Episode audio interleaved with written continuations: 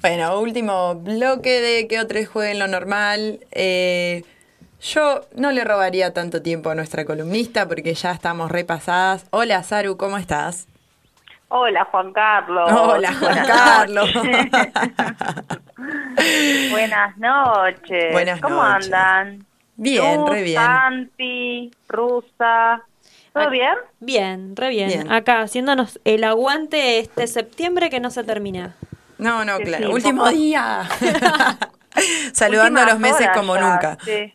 Sí, tal cual, tal cual. ¿Santi está ahí todavía o salió del estudio? No, Santi ya- ya se llevó la computadora y dijo, chicas, hasta acá Hasta llegué, acá me voy a ver atención". videitos. De una, de una. Pucha, le quería preguntar si le gustaba la radio, porque lo escuché ahí que algunas cosas comentó. Sí, sí, Unas saludó. palabras breves. Sí. Sí, pasa Bueno, que yo lo miré así Sí. como penetrante, como... le, le- le corté las alas, digamos, en su Claro, sí, radiofonía. bueno, sí. Qué bueno que, la re- que lo reconociste a tiempo. ¿ah? bueno, siempre se puede siempre se puede resarcir. Olvídate La que radio sí. es muy generosa. Sí. Eh, bueno, les quería contar que, eh, bueno, como se viene en esta última, este último tramo del año eh, bastante complejo en términos de términos de fuerzas para llegar a por lo menos lo que conocemos estandarizadamente como principio y fin de año, ¿no? sí. Ahora que se reabrieron un montón de cosas por tema pandemia y todo eso, eh, bueno, parece que recién arranca el año, pero no, lo venimos cargando ya hace nueve meses. Eh, el estrés, entonces. Cinco, les voy a dar cinco ideas para combatir el estrés que, eh, bueno, en principio, eh, no les digo que es la cura del estrés, porque en esta sociedad capitalista y extractivista de los cuerpos que tenemos, y un poco tenemos que aprender a estar eh, batallando con esto en el día a día, ¿no? Porque donde aflojas un poquito, tuki, ya estrés, pico de estrés. Em, No, no se puede bajar la guardia porque está ahí como acechando todo el tiempo. está- es bastante agotador, pero digo, bueno, pensarlo más como, no como, bueno, si hago actividad física una semana, listo, ya voy a estar joya. Sí, vas a estar bastante joya, pero como pensarlo más como un modo de vida, ¿no? Como algo, como algo que necesariamente tiene que estar incluido en la rutina. Aunque sea un par de días a la semana, ¿no? Porque bueno, el estrés es uno de los males de estos tiempos y que genera no solamente malestar anímico, por ejemplo, sino claramente tiene síntomas físicos. Em, por ejemplo, no sé, las, las espaldas cansadas, las contracturas, todas estas cosas que viene con adultecer, le llamo yo, em, en general vienen muy de la mano del estrés. Después se transforman no en enfermedades como en cuestiones más patológicas, eh, ya un poco más complejas, ¿no? Sí. Pero si ya, si ya podemos pensar en cinco actividades que les voy a tirar, ustedes me dirán en cuál se sienten más cómodos y más cómodas. Eh, lo que necesitamos es liberar serotonina. Ustedes saben que eh, es una, un neurotransmisor que hace que en tu cuerpo y en tu mente haya bienestar. Algunas personas no las producimos naturalmente o nos hemos olvidado de cómo se produce por eventos traumáticos, por picos de estrés eh, y por situaciones que tienen que ver con eh, enfermedades como depresión, ansiedad, etcétera. Entonces dependemos de algunas medicaciones.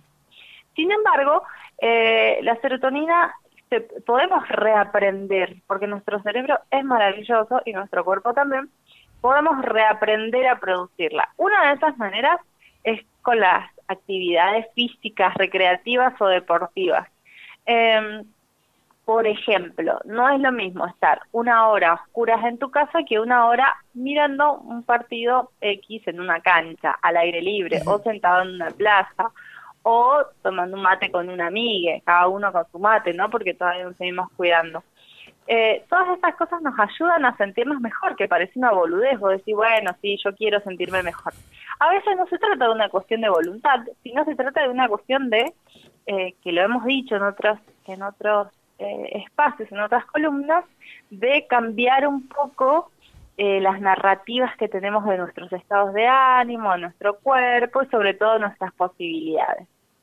Por ejemplo, muchas personas pensamos que no podemos hacer yoga porque es algo súper complejo, de un contorsionismo casi extravagante, qué sé yo, pues no, mi ciela. El yoga es una de las principales actividades para relajarnos en el día a día.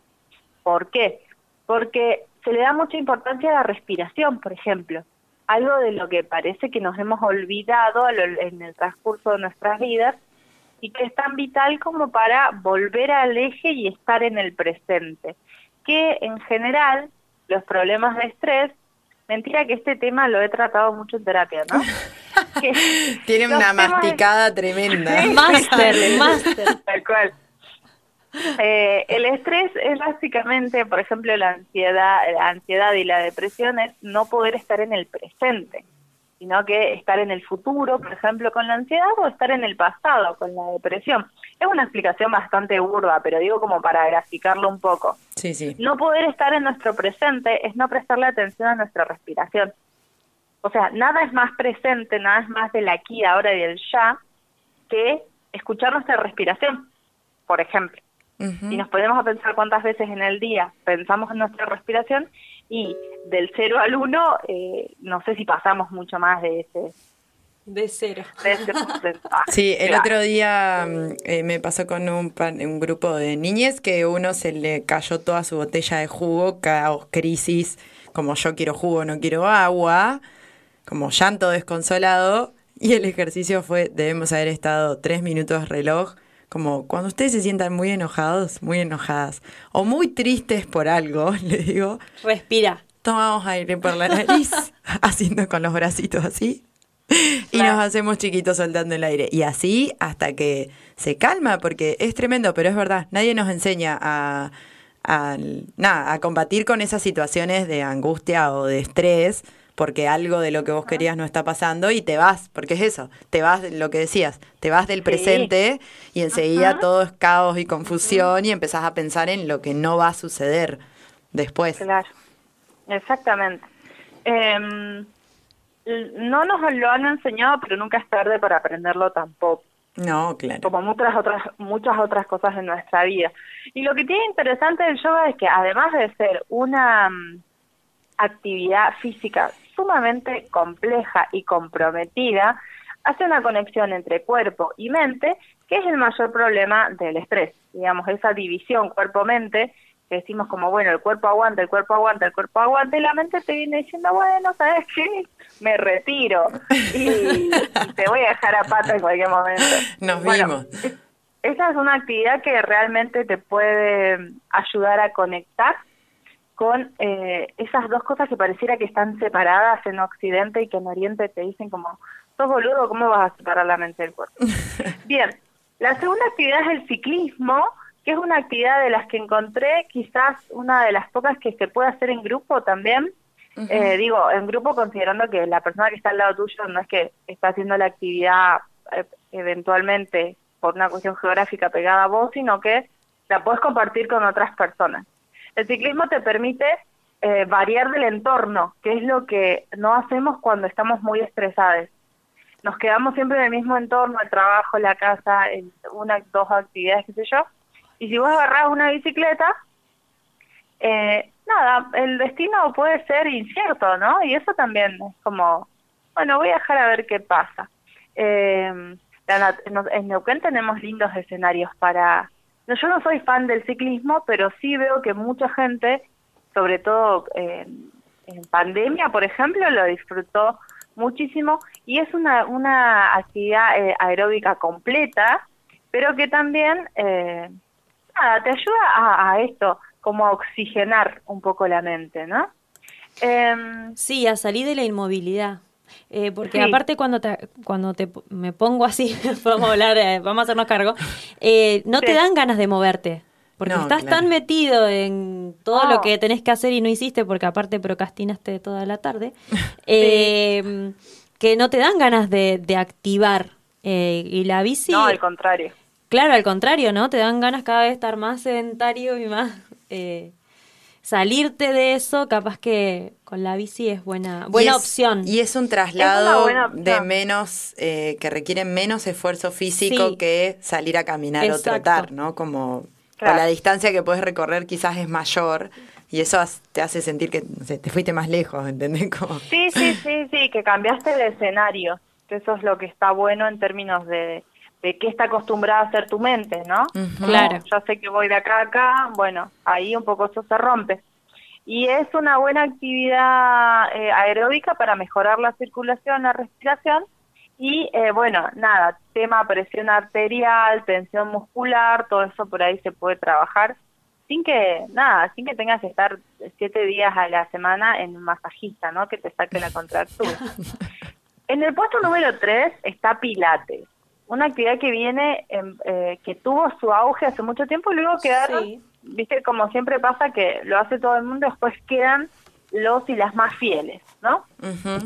Es una actividad fantástica porque nuevamente te conecta con la, con la respiración, por ejemplo, y lo que tiene es que combina ejercicios de una actividad corporal muy elevada, sobre todo con la activación muscular. Es muy exigido eh, es, muy exigida esta disciplina, pareciera que no, muchos que la vemos de afuera decimos como, bueno, sí, no es tanto, pero realmente eh, es una es un, un trabajo de fuerza muscular, de estiramiento, de relajación muscular que eh, quizás otros deportes no la tengan.